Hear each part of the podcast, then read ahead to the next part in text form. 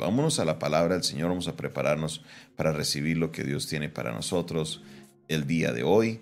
Yo sé que Dios tiene una palabra para cada uno de nosotros en esta hora de la mañana. Continuamos con el libro de Nehemías, continuamos con el estudio de la palabra de Dios que venimos haciendo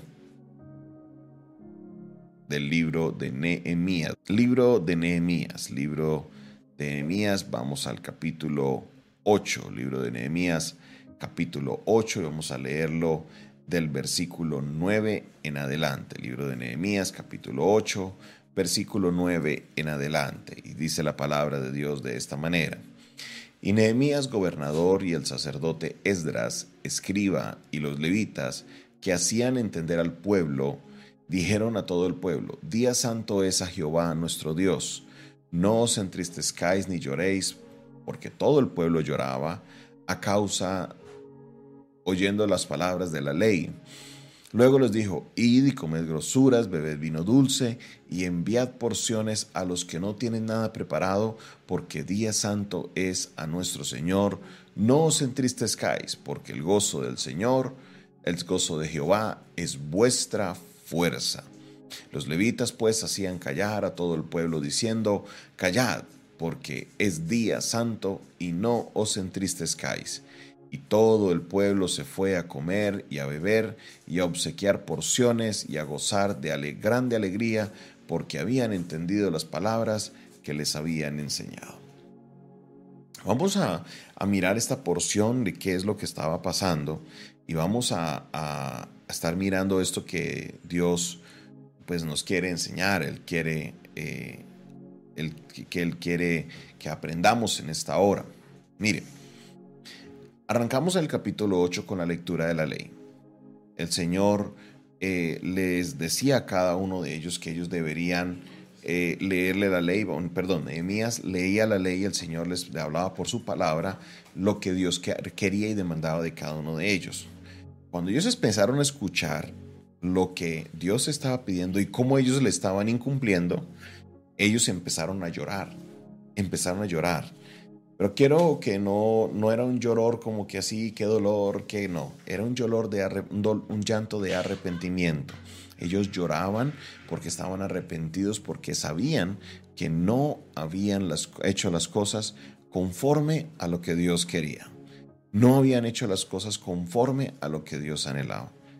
Esto es algo que necesitamos entender.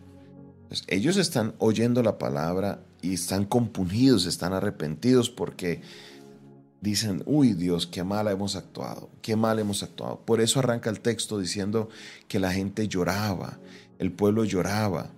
Pero entonces Nehemías y Esdras y todos los levitas le decían, este es un día santo a Jehová.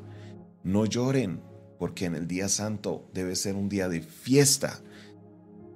No se entristezcan por las palabras de la ley, no, no, no, no ya Dios les mostró qué es lo que Él quiere que ustedes hagan, pues ahora vamos a hacerlo. Vamos a hacerle fiesta a Dios. Vaya, coman, toman lo, que tienen que tomar y a los que no tienen dinero, a los que no tienen nada, compartan porciones. Denle de sus porciones a ellos. ¿Sabe por qué?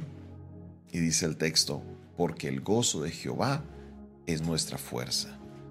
En otras palabras, como ellos se sentían por lo que estaban pasando, el gozo que Dios les iba a dar en esta fiesta era la fortaleza que ellos tenían. Y intentaron, intentaron hasta que por fin lo lograron, que el pueblo cambiara su mentalidad hacia lo que estaba pasando de en vez de tristeza, estar en alegría, en gozo, porque era un día santo a Jehová, porque ahora habían entendido las cosas que se les había enseñado. En esta porción debemos mirar dos puntos importantes. El primero de ellos es que nosotros muchas veces leemos la palabra de Dios, pero no la entendemos. Leemos la palabra de Dios, mas no la entendemos. ¿Y por qué sucede esto? Muchas veces sucede porque nunca ha habido alguien que nos la explique. O dos, porque a veces la hemos leído tantas veces que le hemos perdido el sentido a la misma palabra ya como que la leemos y no, le, no, no, no, hacemos el esfuerzo por encontrarle el sentido. Y esto causa que la persona de repente como que tenga una reacción a, la palabra que como que no entiende, como que bueno, ya la leímos, ya cumplí, bueno, listo, para adelante. Pero el pueblo aquí, Esdras y Nehemías, hacen un esfuerzo para que la gente entienda la palabra. ¿Por qué? Porque ellos no querían volver a repetir el castigo de los 70 años. Ellos dijeron, tenemos que volver a la palabra, cumplir lo que Dios nos dice, porque si no le agradamos a Dios, Él vuelve y nos manda otros 70 años a Babilonia y eso no lo queremos volver a repetir. Por eso Nehemías, Esdras y todos los demás dijeron, aquí vamos a ver cómo hacemos para que la gente entienda y cumplamos lo que Dios está pidiendo de nosotros. Y entonces empezaron con la día de fiesta. Estamos en día de fiesta, vamos a cumplir esto. Todo el mundo vamos para allá, vamos a celebrar, vamos a hacer fiesta porque el gozo del Señor es nuestra fortaleza. Y aquí dentro de todo este contexto encontramos entonces los dos puntos importantes. Número uno, es importante no solo que usted lea la palabra, sino que usted la entienda. Por eso nosotros como, como personas de la iglesia hacemos un esfuerzo grande en explicar la palabra, que las personas la entiendan. Por eso tomamos los libros y a veces, eh, a veces nos dicen, pastor, ¿por qué nos da un mensaje así inspirador que le, que le surja? ¿Por qué, se, se tienen que ceñir al, al, a, como que a, lo, a lo que está escrito solamente en, en los libros en el orden? Pues el Señor nos ha colocado en nosotros, en nuestro corazón, que le expliquemos al pueblo la palabra.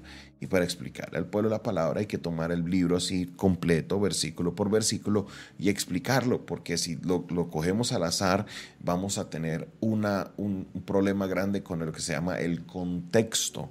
Cuando yo entiendo el texto, pero no el contexto, como dice el dicho, eso es un pretexto.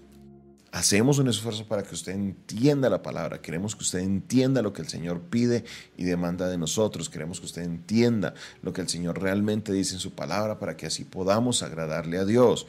Y sí, me han escrito muchas personas como el pueblo de Israel que me dicen, pastor, mientras usted hablaba la palabra, el Señor me tocaba y me quebrantaba. Claro, porque la palabra de Dios hace eso. Eso es un espejo que nos muestra todo lo que está mal en nuestra vida. Y aquí es algo bien importante y nosotros tenemos que tenerlo en cuenta. Debemos entender la palabra de Dios. Ahora, en los momentos de, tristeza, de dolor, sale esta frase maravillosa que dice el pueblo, el Nehemías al pueblo o Esdras al pueblo, y dicen, porque el gozo del Señor es nuestra fuerza. El gozo del Señor es nuestra fuerza.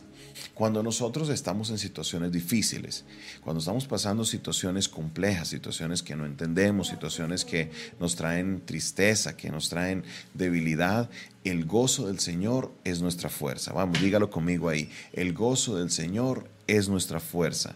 Cuando, no cuando, cuando sentimos débiles, que queremos tirar la toalla, el gozo del Señor es nuestra fuerza. ¿Qué nos referimos con el gozo del Señor? Nos referimos que en esos tiempos en los que pasamos momentos complejos y difíciles, debemos nosotros procurar alabar a Dios, alabar a Dios con gozo, alabar a Dios con alegría, porque el gozo del Señor es nuestra fuerza.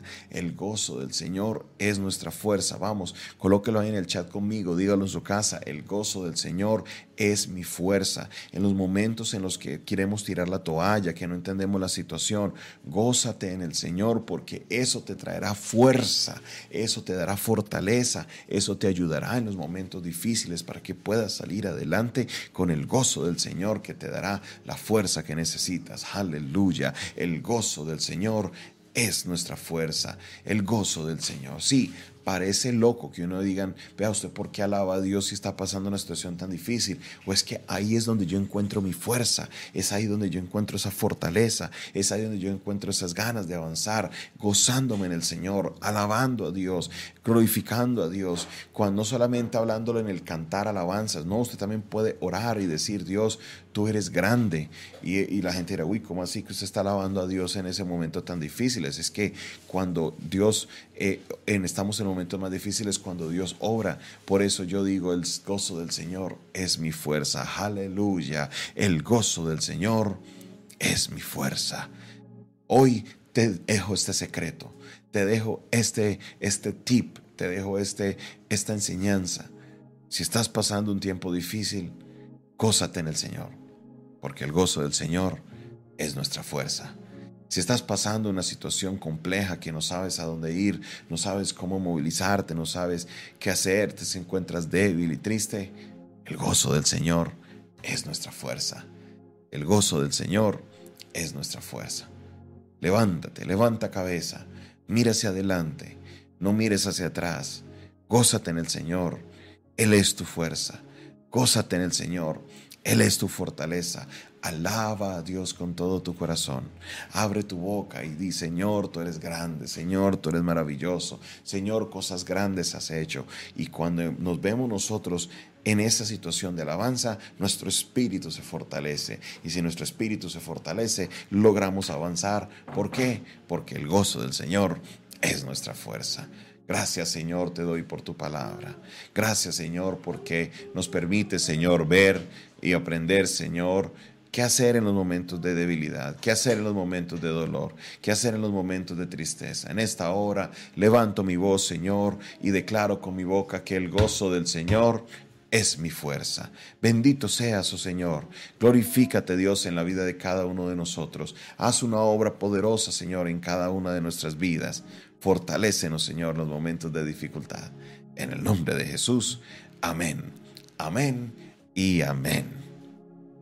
Esta fue una producción del Departamento de Comunicaciones del Centro de Fe y Esperanza, la Iglesia de los Altares, un consejo oportuno en un momento de crisis. Se despide de ustedes su pastor y amigo Jonathan Castañeda, quien les bendice y les invita para que usted se suscriba a nuestro canal de YouTube. Ahí en la parte de abajo, dele clic en suscribirse, dele clic en la campanita y así estarás pendiente de nuestras transmisiones. Recuerda, si quieres aprender más de nuestro ministerio, este es un número, este es un número que conecta directamente conmigo, es el 316 617 7888. Si me escribes fuera de Colombia, solo coloca el más 57 316 617 7888.